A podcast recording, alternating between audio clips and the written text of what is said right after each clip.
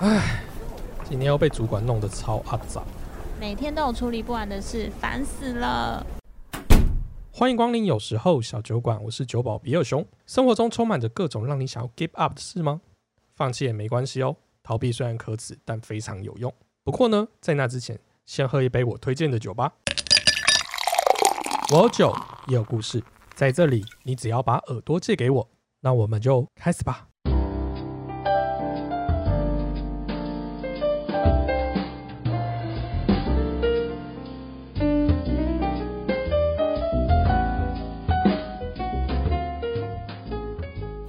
知不觉又到了一年一度的这个时刻，香烛店原本迟缓平和的空气开始出现一丝火药味，各大宫庙的主委或炉主们也开始蠢蠢欲动，甚至连平常全身行头都必须要 bling bling 的潮男潮女们，也都开始比较朴素，甚至开始把爱马仕项链拿下来改戴护身符了。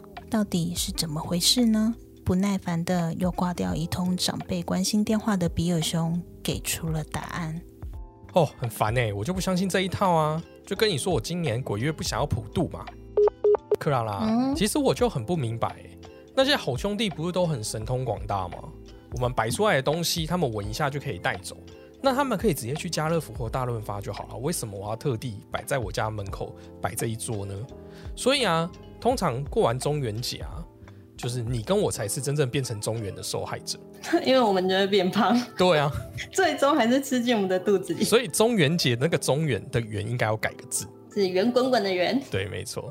但是你真的不普渡哦，你这样不会觉得有点嘎嘎吗？为什么要害怕？不普渡到底会怎样？不普渡难道台积电就会跌吗？嗯，那这样我好像突然有点支持不普渡了哦，哈哈，这样才买得起啊。也是啦，不然之前涨太多了。结果台积电不普渡，大家也不普渡，然后更多人进场买，结果台积电就涨了，这样不是很吊诡吗？嗯，这样好像也不错哎。可是，可是什么？你真的都不会觉得，就是如果鬼月啊，不做一些事情，就是会有点好像怪怪的哎。比如说，如果鬼月又被缠呐，然后就有钱没命花这样。哦，拜托，如果真的就会因为这样死掉。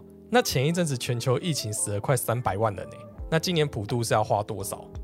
就是虽然台湾看起来没疫情，但是整个大华人圈死掉的人也不少哎。哎，对，今年那么多非正常死亡，那感觉应该会是百年来最强鬼月哎。猛鬼开闸还是百鬼夜行吗？不过我看来你这样讲就是完全认定鬼月就是有鬼了。看来我们只好请出我们有时候小酒馆里面的镇店之鬼来压压你。嗯，你有养小鬼哦？我没有，没有，没有，我只有养老鬼。一个老不死的穿越老雄精，他现在还活的几个世纪了。我看他可能比鬼还要恐怖。那 是邪攻杀小，我好好的扯扯到我没有啦，我只是活得久了一点啊，乱讲话你。哎，那某方面来说啊，他活这么久，确实是比鬼还要恐怖哎。活了这么久，经历那么多，看了那么多人变成做股的，很有说服力耶。哦啊，就看着做骨而已，为什么我会变得比鬼还恐怖啦？哎，我觉得看你们这样很累耶。哎，你们你们有没有想过华人呢？这个族群，他从商朝开始信鬼啊，从这个陈汤开始信鬼啊，然后到孔丘的时候又说这是未知生焉知死，子不语乱言观神，又不信。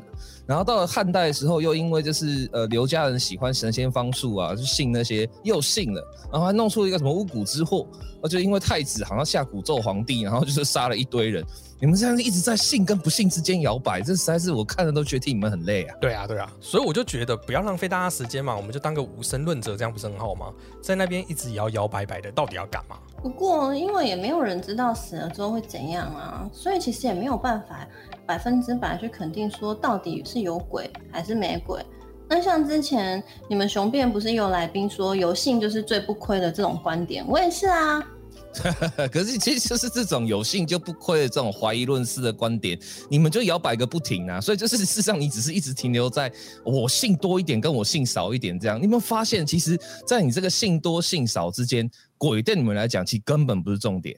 你们的这个摇摆都是来自于说会不会对我造成有利或有害这件事情才是关键。说的没错，这根本就是把鬼当成股票在看嘛，有涨有跌。其实很多人根本就不怕鬼，是很怕被鬼搞到而已。嗯，可是这也正常啊，你不会吗？哎呀，拜托嘞，我我已经活了几世纪了，我看尽了人间的起落聚散。说真的啦，怕自己利益受损这件事情哦，这本身就很没有必要。因为其实到最后，到最后，你的人生通常都会是持平的。你其实这大起大落，大起大落，那个谷跟坑挖平了，其实它都一样。对啊，那我们先不讲这个哈，我们可以很肯定的讲，我看了这几世纪以来的历史，潮起潮落。你很难很难，你告诉我一件，早就给我一件就好了。有没有什么事情，尤其是历史上的大事件，哦，是因为鬼，然后把人类弄得很惨的？这几千年来，你有看过吗？因为鬼把人类弄得很惨的事情，你找来给我看看。嗯，好像也是没有哦。对啊。你说新冠肺炎是鬼害的吗？是鬼弄出来的吗？两次大战是鬼打的，艾滋病毒是鬼生的。那如果他真的那么厉害的话，那人类就是我们从有信史开始，有文字开始，也怕了他们几千年的。从人类开始有文字开始，就大家都一直在讲，哎呀，鬼很可怕啊！哎，鬼这个很厉害啊，鬼可以怎么弄你啊？那可是就人类到现在也没有被鬼灭掉啊，对不对？那而且鬼这么神通广大的话，他也弄不出来，就是智人灭绝，只能尼安德塔人这样。我们当初可是就是没有鬼那么大的神通广大，就把一个种族。还有好几种物种都灭掉了，你要担心的事情已经有那么多了，而且这些事情其实大部分都跟鬼没有半毛线关系。你不觉得其实鬼也蛮衰小的吗？一直躺枪哎，这好像有什么坏事都是他害的。对啊，这样听起来好像就像战男女、战南北、战统独、战学校，以后又多了一个战人鬼。我看大家可能以后会说：“哎，你歧视鬼哦。”这种引战的方式都出来了，后来我绝对当鬼的辩护方，这个绝绝对算死啊！这不用讲啊，这绝对是是铁赢的，他已经是累积了几千年的案件了。可是他虽然没有造成那么大事件，但但个人的话，难道都没有被鬼影响过的案例吗？哎，其实个人的案例你会发现都会有一个很好玩的状况。好了，来，我先问，我讲一个很古早的时候，你们都会觉得现代的鬼故事，比如说在妈佛版啊，在什么地方看到的东西，好像都是周的，或者好像都是啊哪里哪里看来的。而我讲一个古时候就有的鬼故事，而且很古很古的时候就有这个故事呢。从宋代的一个呃话本啊，就宋代的时候民间人说书人的话本叫《西山一哭鬼》啊，你看宋代就有这种《西山一哭鬼》这么这么好玩的名字。这个故事呢叫《鬼娶妻》，而且还是很好玩的，是再娶哈，应该说呃娶鬼妻啦，对，再娶一次鬼妻。那这故事是怎么样呢？它是讲说明朝的时候，万历年间啊，很奇怪，明朝很多事情都发生在万历年间哈，没有，那是因为没有没有没有，那是那是因为万历皇帝活特别长，皇帝活的时间长，故事就多啊。这叫活久见。可以这么说，景德镇呢有一个富商叫吴伦啊，伦是伦理的伦啊，他家是卖豆腐的，从很早很早开始就一直卖豆腐。那豆腐在以前呢，其实说实话是一个不好做的东西。你想想看嘛，豆腐那么早要起来磨豆浆，都没有机器的时代，你要能够有磨子磨豆浆，还要有驴子可以有受力，然后你还要下点卤，还要点卤那个下多了还会变成毒，所以其实豆腐是一个还算蛮高成本的生意啊，能够弄出豆腐铺来，这不是一个普通的那种农家子弟可以干的事，所以。他们本来就有点小成本的，就是已经算是个小康家庭了。那后来呢，历经了几代以后，呃，在景德镇开了三家分店。那景德镇就是那个很有名的这个做陶器、做瓷器的景德镇，所以大家也是挺有钱的。那就是能够开三家在有钱人的地方开三家豆腐店，那个意思是你专门可以再去赚那些有钱人的钱，所以当然他是更有钱了。那吴伦这个人活到三十多岁的时候，娶了一个就是于氏千金啊。这个于氏是做当铺的，家里开当铺的，嗯，门当户对，两个有钱人，对不对？就跟星光公主跟哎不不不讲这个，呃，就是他们就是啊在一起了啊。这个吴伦跟于氏两个人就也还过得不错。那这个于氏又很擅长就是打理家务啊，就是做生意他很会，所以就很快的让这个吴家就更有钱了，开了好几家，呃，就多了好几家新的分店。结果呢，好事不长久啊！这个于是就是因为太认真去打理家里的生意了，所以后来操劳过度，哎，就得了大病，然后就得挂了。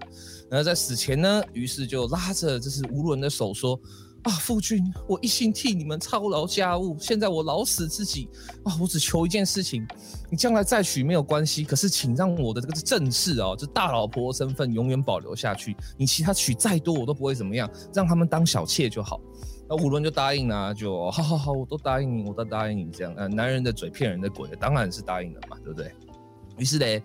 呃，这个于这个于是死了以后，吴氏就呃吴伦就把他风光大葬啊，大葬完之后，过了才不到一年啊，你看多么的狠心啊，那尸骨都未凉嘞。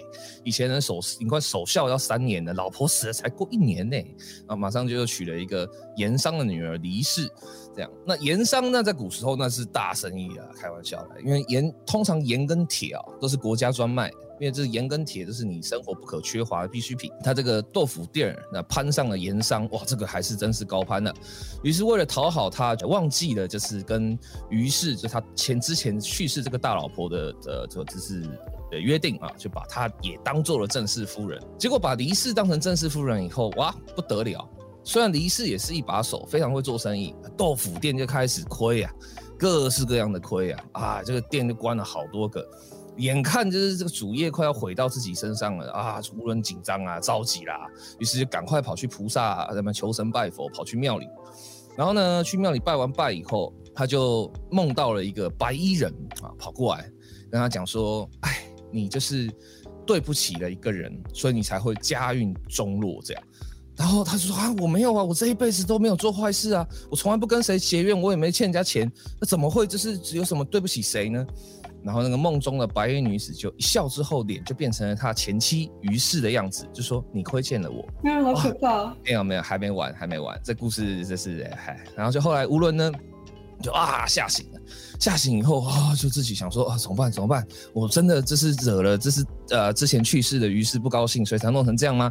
于是就赶快去呃镇上去找一些算命啊、道士啊什么的，找这些方这方外之人啊，他们请他们帮忙。然后那个道士就掐指算了一算，就说啊，你要娶你的亡妻回来啊，再娶她一次，要跟她冥婚。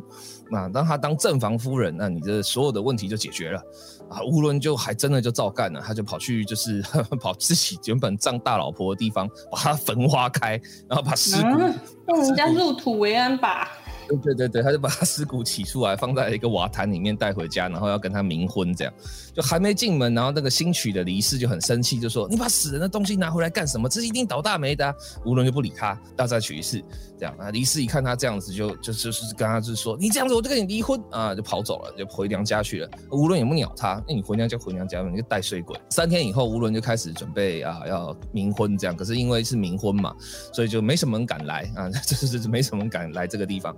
结果呢，就是冥婚的时辰到了以后，大家准备要拜堂的时候，结果突然之间，哇，这是天雷勾动地火啊，这是突然飞沙走石啊，天色大黑啊，然后就是变得很可怕，然后那个于是的骨灰坛就突突突突突突这样震了起来，好像炸锅一样，哇，这一看所有人都吓傻了，大家都啊有鬼啊，就开始跑，开始逃，这样，那就剩下一个乌伦，乌伦也不知道该怎么办，也吓傻了，然后就跪下来。然后呢，跪着跪下去之后，哎，那骨骨骨盆的那个呃，就是那个呃骨灰的那个盖，不是骨灰了，他们那时候没有烧，反正就是那个那个装他的尸骨的盖子，哐就飞起来，那飘出来的就是他前妻于氏的魂魄，然后就跟他讲说，哎，对，那不是都是直接葬吗？那他的尸骨不是很大，就是就一个骨灰坛装得回来。哎哎，你这是一个很好的概念啊！其实一年，其实一年还没有消化完，所以你如果一年装回来的话，那可能一个坛子是装不回来的，你可能要一缸子啊！而且尸体是会腐化的，腐化的过程中很臭，所以说这个地方你就哎，这你就看得出来，这就是粥的地方啊！这个就是表示说，这根本就是个。做出来的故事啊，以前没有这解剖学，也没有法医，所以说，哎，大家听了就像了，这样。哎呀，拜托大家以后要记得，杀人越货一年千万不要去奇观呐，这个绝对是会被抓到的啊。他妻子就鬼魂就飘出来了，然后呢，飘出来以后要干嘛？要报仇吗？怎样？哎，不是，这个是这个鬼故事，我觉得最精彩的地方。哎，他说什么呢？他说：“夫君，我托梦给你，不是要你把我挖起来啊。”我只想要提醒你，答应过我的事不要忘记就好了。然后那个无伦就吓傻，就说：“我我我我听那高人呢，我听那算命的道士讲的，我才把你你赢回来的。你你你不要不要不要恨我啊！这样。然后呢，这鬼魂于是就说了：这我觉得这是这段呃鬼故事最经典的话。那个道士骗你的，你不要听，不要你不要听他瞎掰。我今天看到你这么重视承诺，感受到你的心意，我已经没有遗憾了，就去不去不去投胎了，所以你也不用在意了。以后这个大老婆的位置就给别人去做吧。然后五伦一听就赶快就指天立誓说啊，我这个是我一时糊涂啊，我保证我发誓，我从今以后再也不立正房了，不立正宫了。然后于是就说。哎，我们缘分已尽啊，不要再强迫姻缘啦！哎呀，冥婚就不要结了，拜托把我安葬好，这样子抽到别人我也不好意思嘛。不然的话，以后人家说我就说那个很抽的于氏，你要怎么赔我啊？啊，这时候我们就赶快就好，赶快赶快赶快就把人再再埋埋回去啊。啊，就埋回去以后呢，这事情还没完啊，然后这个吴伦就跑去，第一件事情是干嘛呢？不是去把离世迎回来或干嘛，这这第一件事情呢是跑去找那个神棍啊，跑去找那个道士，就把狠狠的骂了一顿。就说：“我听你这边放屁啊！我老婆的灵魂都回来告诉我说你们乱讲话。” 于是那个道士就啊，就无地自容，赶快逃走了。然后以后人家也都知道说：“哎，那个人骗人啊，那个人没笑啊，鬼都说他说鬼话啊，就只好不当道士去做别别的营生了。”这样，哎，后来果然。那吴伦的生意就慢慢好起来了，就重新又好起来了。这样，那那个他想要去把黎氏接回来的时候，黎氏又不愿意，就觉得说啊，你都怪我都，就是我的错就对喽。然后吴氏也不在意，就嗯，哦，那你既然这么嚣张，休了你，然后就把他休，真的把他休掉，就离婚了。就离婚之后，吴伦又另外娶了四房美妾啊，又娶了四个老婆，呃，小老婆了，对，但始终让这是那个大房是空着的。啊，悼念亡妻于世，然后吴家就一直长盛久安这样子下去，哎，这就是一个很有名的，在以前西山一哭鬼，后来，呃，冯梦龙的《醒世警世通言》啊，还有各式各样的《聊斋》什么的，还有《子不语》啊，这些都有收，哎，这是一个很有名的。呃，民间故事叫再娶鬼妻，哎，这样子的一个。哎，我觉得这不是鬼故事，哎，这根本就是渣男的故事啊！你不能到渣吧？也还好吧？你看人，他很渣哎！你看他其实他只在意他的生意，哎，他为了生意撕毁了对第一任妻子的承诺哦，然后又为了生意背叛第二任妻子。最恶心的是，他最后还想要塑造深情的形象，说什么把正房位置一直空着是为了悼念亡妻。你真的那么怀念，你就不会娶。气到我口子，你真的那么怀念，你就不会娶四个小妾啊？他只是怕他那个前妻又再回来吧？哎呦，比尔熊，你看看，你看看，你看看，你说这个故事为什么可以沉传这么久啊？从北宋一路讲到了民国，都还有这么多人讲。我跟你讲，这真的就是讲出理由来了。我跟你讲，你会喜欢这个故事。然后你妈妈应该也会喜欢，你阿妈应该也会喜欢，然后你祖先应该也会喜欢。有没有发现这种鬼故事的套路哈？不外乎就是变几个体，这种就是娶鬼妻，或是再娶一次鬼老婆，或怎么样，都是几个变体。然后它会有 happy ending、bad ending，然后它也会有就是负心不负心。然后渣男的程度的深浅，然后那个鬼妻的就是恨意的深浅，这全世界都有啊。泰国不是有幽魂娜娜吗？也是类似的这个多起啊。像台湾还有零头姐也是一样的意思。对，所以你就发现其实这种鬼故事它套路都一样，它其实都是几个变化，它是几个变相 variable 在那边转一转啊，就像跑城市一样，呃不，这个的跑出来啊，这是一套，这是一套，这是一套。所以你会发现这种鬼故事，其实讲的与其说是鬼啊，到头来讲的都是人呐。所以我刚才讲说这鬼故事最精彩的地方就是鬼说人。胡诌啊，这个是他最精 最精妙的地方。你看，这讲述这关键中的关键，就回到我们刚刚的那句话：鬼是怎么回事？人其实根本不重视。如果那个吴伦真的娶了那个离世之后，家里还是一帆风顺，甚至生意做得更大，他会想到鬼吗？他根本就不会想到这件事情啊。对呀，那搞不好于是还真的很恨啊，他前一阵死掉老婆还真的很恨啊，但是他想不到啊，想不到那有意义吗？所以说，其实说真的，这个到头来哦，这些鬼故事，不管是什么时代的鬼故事，问题点都在人，跟鬼没半毛线关系啊。嗯，没错没错。因为我们这样来看一下，如果吴伦他娶了离世之后，生意变差，做出的决定是啊，算了，我就烂嘛，反正之前也赚够了，那我就店收一收好了。就可以跟你一样在家里，然后一天到晚说自己很孤单。你这样是人身攻击哦！果然人比鬼还要可怕。哎，对啊，对啊，真的人永远都是比鬼可怕的。我活了这几个世纪哦，看尽了这是人跟鬼的故事以后，我就发现了一个原则，其实就是人为什么会想要想到鬼，或是人为什么什么情况下最怕鬼。都是同一个原则，就是当你在没有办法说明你现在的痛苦的时候，把问题推给鬼就轻松了。这点从古到今都没有变过。哎，好像是哎，因为他生意亏损，他也没有仔细检讨原因啊，好歹要做个 SWOT 分析吧，他直接就推到鬼身上。对啊，对啊，没错没错，我觉得这样真的蛮简单解决问题的。就像反正你有困困难嘛，你就说这是鬼神。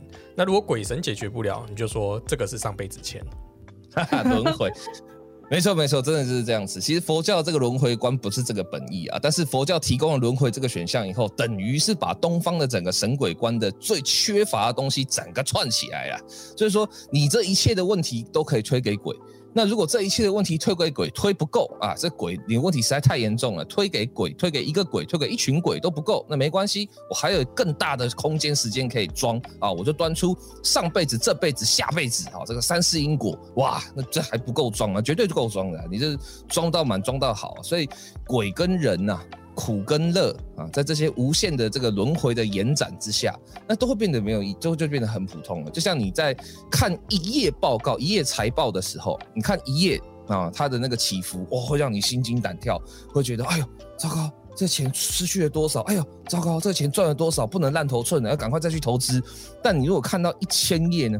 你把一千页的这是财务报告全部都拉在一个 A 四，或是就在你的一个荧幕上看起来，我跟你讲，那个比例尺太大，你就会觉得它那个起伏根本就不当回事，也无所谓啊。所以，这种把一切的问题推给鬼、推给轮回、推给就是不可知的力量啊，这个就是嘿嘿，我们对鬼真正的恐惧，其实是来这里的。嗯。好像是哎哎，可是啊，我还是有一个问题。嗯，是啊，我说，假如啊，真的有鬼啊，或者是某种这磁场可以偷偷的影响我们，就像比如说有些大龙，它自杀的比例会异常的高。嗯，就像说我们有时候看剧本一样，是上帝的视角，那我们这些人类都是在剧本里面的角色。那如果我们不趋吉避凶，不是很危险吗？问的好，来，首先呢，我问你哦，一个剧本里面，你如果我们你我他，就我跟比尔熊跟你现在我们三个人，真的是剧本里面的角色的话，那首先第一个问题来了，你是一个剧本里面的角色，你讨好得到写剧本的那是手吗？你讨好得到那个作者吗？你要怎么讨好他？那如果我们让他觉得我们特别好嘞，他不想让我们领便当。就不不想让我们痛苦，因为作者不是都会有特别偏爱的角色吗？哎，那还真的是没错，是会有特别偏爱的角色。不过你也要角色知道自己是角色吧？而且更重要的是啊，他是要讨好他的创作者呢，还是要讨好他创作者的衣食父母呢？嗯，那这样子鬼是作者还是读者？哎嘿哎嘿，你们这个问题都更有趣了，就更好玩了。来，我跟你说啊。其实啊，就算我们成立刚刚讲的那个假说，我们都只不过是在呃这个一个超巨大的某种力量的底底下的一个角色，或者是一个空白的话，或者是一个小小的部分的话，那第一个有趣的概念就是说。有这种神秘意识可以牢牢掌控我们的话，那我们还会意识到我们自己是角色，我们还会能够有那个清醒的意识到说，哦，我就是被那个东西给这样子影响的。我现在这很衰，或哦现在很好，哦我就感受到啊，那支笔正在我的这是命运之书上这样写啊，这样子的话，第一个那就表示那支笔跟你的次元太接近了。那个你们就是完全基本上没有太大的差别。如果他的这支笔的力量这么大，但他跟你的次元却这么接近的话，那他就不是神了，他太 low 了。那第二个，对，第二个就是，就算好，他跟你的次元呃不小心对了频，然后人讲的磁场啊什么的，不小心接到了，哎呦，突然感受到了起起机了或干嘛，不不不得到了一个什么启示，这样啊，你了解了这个有一支笔，哈正在对你的生命或对你的命运在做塑造。但你也很难了解这支笔背后还有没有更大的，我们就用现在的想象去想就好了。有一个作家正在写一本书，或有一个作家正在写一个角色，那这个作家在写这个角色的时候，后面有没有编辑？编辑后面有没有总编？总编以后后面有没有老板？老板有没有顾问？顾问有没有行销公司？行销公司有没有市场？市场有没有出版？有没有印刷？这些人，如果你全部都要拉进去，你全部都要就是就是跟着进去一起看的话，你要讨好到什么地步呢？对不对？你有没有想过，这是这是一个最可怕的事情，就是就算我们是一个低次元的存在，我们只是剧本中的一个角色，那你连讨好那只笔都做不到了，你还能够讨好到那只比后面更大、更复杂的市场吗？连我们这种低次元的存在，在写作、在创造角色的时候，都会有这么复杂的市场、这么复杂的行销来影响，那更何况是高次元的行销操作，那搞不好那更可怕。那你这样讲好复杂哦，我觉得我们好渺小。对啊，其实这是这是很渺小的，对，所以就是因为渺小，所以我们再拉回来。当你认识到你的渺小，好，当你认识到说，就像我刚才讲的，佛教的轮回观下，你把这是这一切都拉长了看，比历史放大着看，一切都变得无所谓的时候，你再回到我们今天一开始的重点，鬼月到底会不会有影响？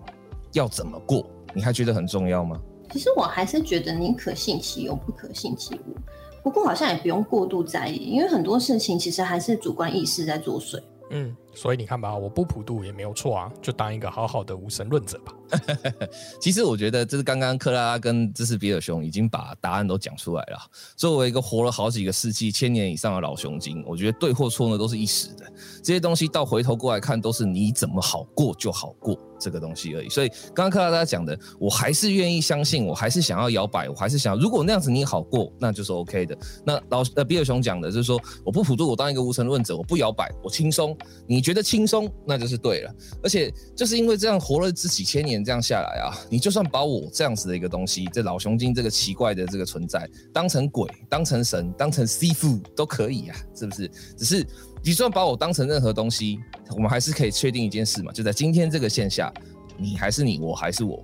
所以，就算你把我当成鬼，你还是你，我还是我；你把我当成神，你还是你，我还是我；你把我当成师傅啊，你还是你，我还是我。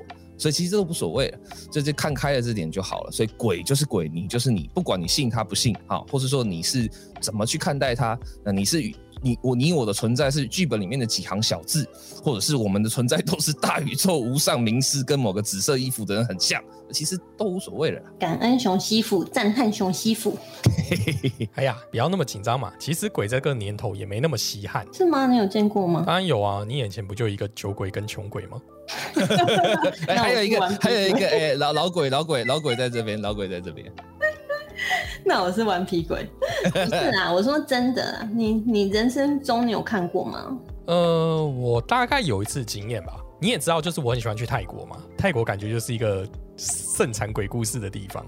就有一次啊，我去住一间旅馆，因为我就很不信邪，所以没有那种人家说啊进旅馆前面要先敲门的那种习惯嘛。你会吗？我是不会，不会。对，然后那一次进门，我就觉得有一股凉意。不过通常你在泰国进一间房间的时候，你都会把冷气开到最强。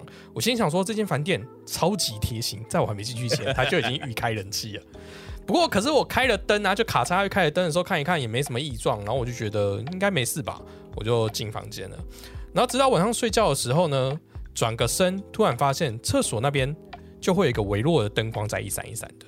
可是我很想要用力把眼睛张开来看一下到底是什么，然后呢，那个时候啊，我眼睛就真的张不开了。可是我要试图的要起身的那一刻，我也发现我动不了，嘴巴要喊出声音的时候也无法，就心想说这好像就是大家说那种鬼压床。可是我就一直挣扎，一直挣扎，一直挣扎，然后单子就一直维持相同状态。最后我就想起大家好像是要说那什么南无阿弥陀佛啊，或者是什么耶稣啊、巴拉巴之类的那些。对神佛的名字都念一遍，就大概念了十往的南无阿弥陀佛之后，我就开始可以张开眼。可是张开眼当下，我就我一样是往，因为我的面向是厕所那个方向，就看到一个黑影飘过去。对，然后我要继续睡的时候，闹钟就响。我觉得这大概就是我跟他最有亲密接触的一次。哦，其实你只是做梦而已。嗯，或许吧。那你呢？我我没有看过哦，而且我非常衷心感谢这件事情。我觉得我人生当中都不要就是有有看过。可是啊，因为我我之前念的学校其实非常多鬼故事。就我们学校是非常阴的的地方，因为我们学校后面后半段都是嗯那个改建的，就是我们都不会讲名字，就是直接讲那个。全台湾的学校都是乱葬岗吗？对，其实大部分都是。但是我们学校是他改的时候，就是没有没有用到的地方还是，所以从我的院看，我从我坐在教室里面看出去，就看得到夜总会的那种。然后大的对不对？不是，不是哦。然后我们学校只有两栋建筑物，就是嗯，它的建筑跟一般的建筑不太一样，就是它专门是设计来镇压的。像我们学校，我我比较常去的那个，它其实它的设计师是呃台北一零一的建筑师，那他把那个其实那一栋建筑物，就是你不管什么时候进去，就算夏天进去都很凉爽。听说他的那个设计是设计成一条龙，那那个龙在那边就是要镇压下面的的夜总会。然后很神奇的是哦，那个嗯，它附近，因为其实那已经是在山比呃我们学校比较后面，比较没有人比较少的地方了。它在一个很隐秘的地方呢，有一些儿童游乐设施，就比如说荡秋千啊，然后跷跷板这一种的哦。但是我们是一个大学，出现这个其实蛮不合理的。我们都没，我们其实都不知道为什么它会在那。但是有人就是嗯晚上会，因为晚上会上演习课，有的人其实有看到过他晚上就是自己动，好像有人在玩他一样。不过这都只是传说啦。可是我我真的有听过有一个是，嗯，同学不同系的同学经历过的。嗯，那时候就是他们他们系办了一个营队。那其实系都会办那种营队，办给高高中生的，比如说什么资呃资工营、电资营，就是办给这种高中生来参加，让他知道说这个系是在学什么的啊。因为他通常不止一天，所以晚上都一定会有夜游。那他们的夜游呢，就是呢办在他们的他们的系的建筑物里面，要因为那夜游都要闯关嘛，就会在不同楼层不同。教室间闯关，那结束了之后呢？其实那一次的学员对于夜游都印象很深，他们都觉得哇，有一间教室怎么那么那么厉害，就是办的很嗯很神奇，因为它有一种，因为它会用那种呃白布啊，会去营造那种气氛，但有一个白布就是在天空，它就是在天空。然后想说怎么那么厉害？就是当然他们也不知道这件事，在他们不知道的是。那个白布并不是装饰，它不是它不是人工刻意的，但是他们在装饰的时候，有一个人就是随手往上扔，然后那块布就没有掉下来，他就一直在那。后来他也不敢说，所以其实，在进行的过程当中，关主是怕到要死的，但是成员不知道。到整个活动结束了之后，他们拜拜，那个布才掉下来。哦。好，哎，听完你们两个的这个故事以后，我就觉得，哎，在我活了数世纪来听到的、看过的，这是啊，这个这是很正常的啦。哎，我先讲那个比尔熊的，你在那个泰国的酒店的这个部分哈，呃，我以前很久很久以前就也曾经去过泰国了。对啊，那个时候还叫做暹罗嘞。对啊，那那个暹罗那个时代啊，我在它最繁华的时候我就去过了。然后我在大城那边就知道了一件事情啊，就是那里后来发生了一个大政变，就是国王有三个儿子嘛，那三个儿子互相争夺王位，然后大儿子跟二儿子联手起来把三弟活埋了，活埋在那个大城的塔林里面的其中一个。我那个时候去的时候已经被埋了。然后他们就说那个地方老作祟，一直都有状况或干嘛，然后就叫我去帮忙，然后我就去了，我就跑到那个帮忙什么？啊，他们认为你活了那么久，你应该知道怎么跟鬼沟通。我根本不知道吧，我没遇过呀。然后他们就叫我去啊，听听他说了什么或干嘛。那我就去了呀。然后我就跑去那个大林以后，然后我就跑到他那个被活埋的塔下面。然后跑到那个塔下面之后呢，也没发生个鸟事，啥事没有。可是我觉得那个塔的那个画画的还真漂亮啊。然后我心里面再去看到那个画的瞬间，我心里就想，你都把人埋了，然后你还有时间让画工在那边画画，这画看起来也不是一天两天可以画得完的。那画工才有时间把它它画完，然后再爬出来。好，就算它也没闷死在里头好了啦。那至少也是把那个画画完，那再把它宰了。那这个事情有个毛病啊，这还还能怎么样啊？于是我就出来，然后我就跟他们讲说，哎，没事啦，啊，这是哎，这个王子他已经不生气了，你们都可以下去看看。那真的吗？真的吗？真的吗？我说你们下去了就专心看那个画啊，专心看那个画，画觉得很漂亮，画只要没有就是掉漆或干嘛，那表示王子就不生气。那掉漆的那个表表示王子生气，赶快维护他，这样啊，他们就哦，好好好，照办照办照办。哎，那结果因为我当年的那一席话，你们现在还看得到那幅画，嘿嘿嘿。对，所以你看嘛，这种事情就是这样，你。遇到的一些事情，你你说你不能动啊，你看到黑影或怎么样什么的，但你真的有怎么样吗？你的生理心理有任何受损吗？其实没有嘛，对不对？那有一千万种方法可以解释它。你要觉得是鬼也可以，你要觉得不是鬼也可以，有太多种方式解释它。但是就跟我那个时候跑去那个大那个塔林下面，然后去那个壁画区这样去看的时候是一个样子，就是你只要想之后还会有人可以来住这间房间，然后之后有人来住这间房间的时候，最坏也就跟你一样不能动，看到黑影。那就让他不能动，看到黑影吧，这有什么大不了的吗？这就很可怕啦！不会啊，你仔细想一想，你你觉得可怕在哪里？他第一个伤害不了你任何身心的任何一个状况，第二个他就让你暂时不能动，也不是多长的时间，可能五分钟都不到啊。那。又咋样呢？你这一生里面有多少时间是被一个公司的东西叫老板的东西绑在那边，是十个小时以上不能动啊？你怕他还比较对吧？一个五分钟让你不能动，跟一个十个小时让你不能动，你不但不能动，你你还要就是很痛苦，很痛苦，还要对他笑，对，哎，老板你说的是这样，你觉得哪个比较可怕？鬼跟老板，你选哪个？我老当然是选老板啊，我有钱拿哎，是嘛，对不对？所以你看嘛，这讲回来了，还不是是利益，这是我讲的嘛。鬼如果是你让你五分钟不能动，然后让你脑中突然钱是不是？不是不是，他让你五分钟就是被鬼压床，然后你脑中突然得到一只股票的号码，就是赶快去买，买了以后你就直接翻十倍。我跟你讲，你就躺在那边，我觉得你会主动跟那鬼讲说，你不要说五分钟了。你给我一辈子，住一年我都愿意。对对，你让我一年不能动，然后把我所有的股票全部都报完，这样我我 我愿意这样，我这绝对的。所以这不是什么大事。那至于讲到克拉拉的，你说那个呃蒙阿波或干嘛或怎么样？哎，对嘛，这刚刚比尔熊刚刚讲的一样，台湾哪个学校哪个地方不是蒙阿波？这地便宜呀，收购你考虑一下，人家校董会不是那么有钱，那可这有效再利用嘛。然后还有另外一个最关键的，你说那个抛上去就不会掉下来的白被单。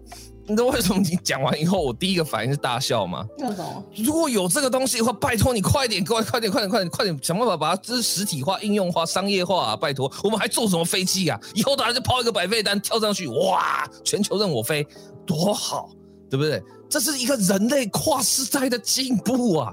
我们不赶快跟他签合约啊？签个几千年、几兆年的合约，说，哎，拜托，从此以后我们讲好啊，我抛了被单你就得飞哦，没有别的哦，这样你再也不用买机票了。我跟你讲，我我绝对换啊！我这应该拿拿我生命然后阳寿几几百年、几千年，我跟你换啊，值得啊！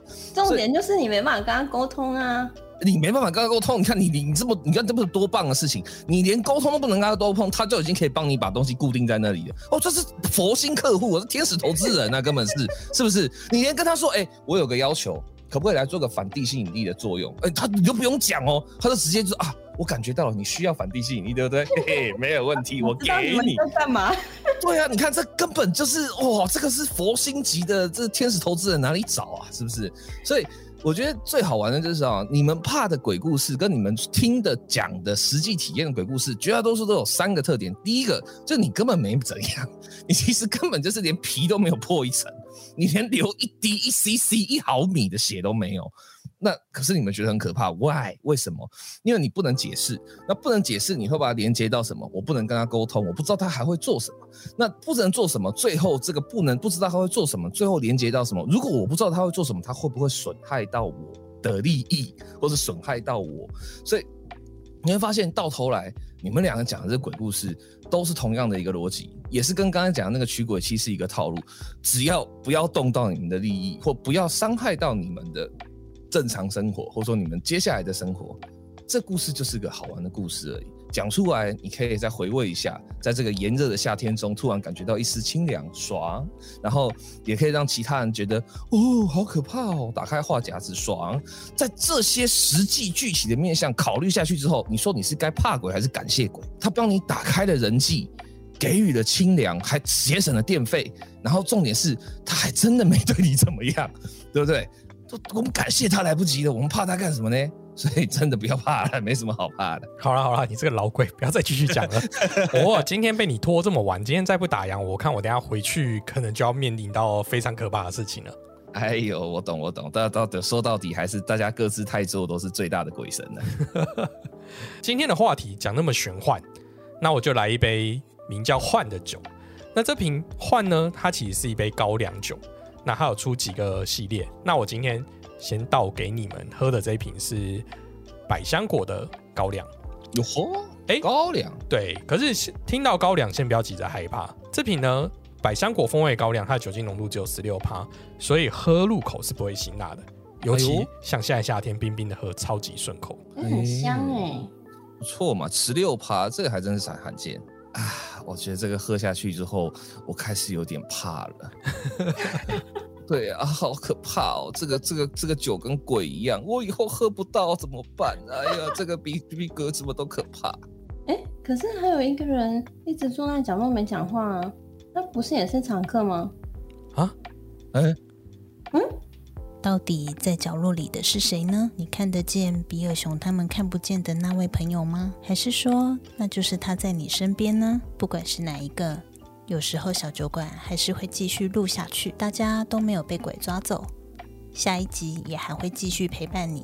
希望你也能平静顺遂的度过鬼月，然后记得喝酒不开车，开车不喝酒，才不会有一天我们还没邀请你，你就自己出现在节目里喽。有时候小酒馆，有时候小酒馆，我们下集再见。